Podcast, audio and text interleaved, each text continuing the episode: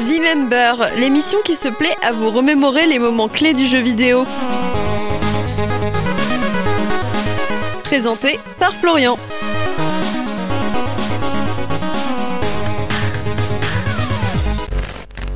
Pour l'épisode d'aujourd'hui, je vous propose de vous parler d'un jeu à la croisée des chemins entre le monde de l'arcade et celui des consoles de salon, Duck Hunt, sorti en 1985.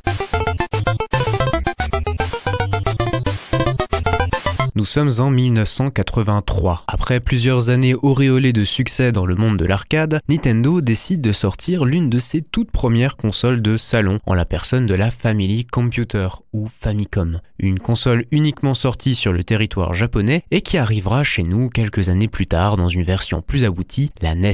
Les premiers jeux sortis sur Famicom étaient pour l'essentiel de simples portages de succès du jeu d'arcade, comme Donkey Kong, Mario Bros ou encore Popeye. C'est en 1980 que Nintendo décide d'opérer tournant dans l'histoire de la console, en sortant son premier véritable accessoire, le Famicom Light Gun, qu'on connaîtra chez nous quelques années plus tard sous le nom de NES Zapper. Un pistolet directement connecté sur la console et qui était disponible à l'achat avec un certain Wild Gunman, un jeu de tir à l'esthétique sentant bon les cowboys fringants et les saloons poussiéreux qui avait alors connu un succès colossal. En même temps, il s'agissait alors d'une première pour l'époque. Il suffisait de pointer l'arme vers l'écran de bien viser et d'actionner la détente pour voir les ennemis tomber. Une prouesse technologique qui était jusqu'alors uniquement possible d'expérimenter dans les salles d'arcade. Une prouesse que Nintendo comptait bien faire fructifier avec la sortie deux mois plus tard d'un certain Duck Hunt. Duck Hunt était dans le prolongement naturel de Wild Gunman, sauf qu'à défaut de cowboy, nos cartouches étaient plus à destination de canards. Des canards qui, à chaque début de manche, s'envolaient à la vue de notre fidèle compagnon à quatre pattes. S'en suivait une courte session de shooting où il fallait utiliser avec parcimonie les quelques balles qui nous étaient accordées. À la fin de la manche, si vous aviez touché suffisamment de canards, vous pouviez continuer avec une difficulté qui allait crescendo. Sinon, c'était le game over. Un concept simple,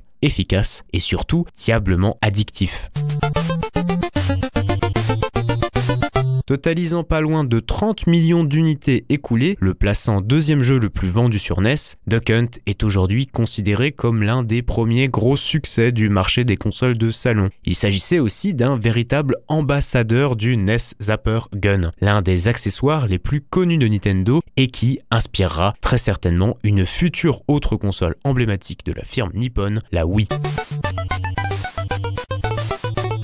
C'était V-Member, l'émission qui se plaît à vous remémorer les moments clés du jeu vidéo. Rendez-vous au prochain épisode pour un nouveau bain de nostalgie teinté de culture vidéoludique. Prenez soin de vous.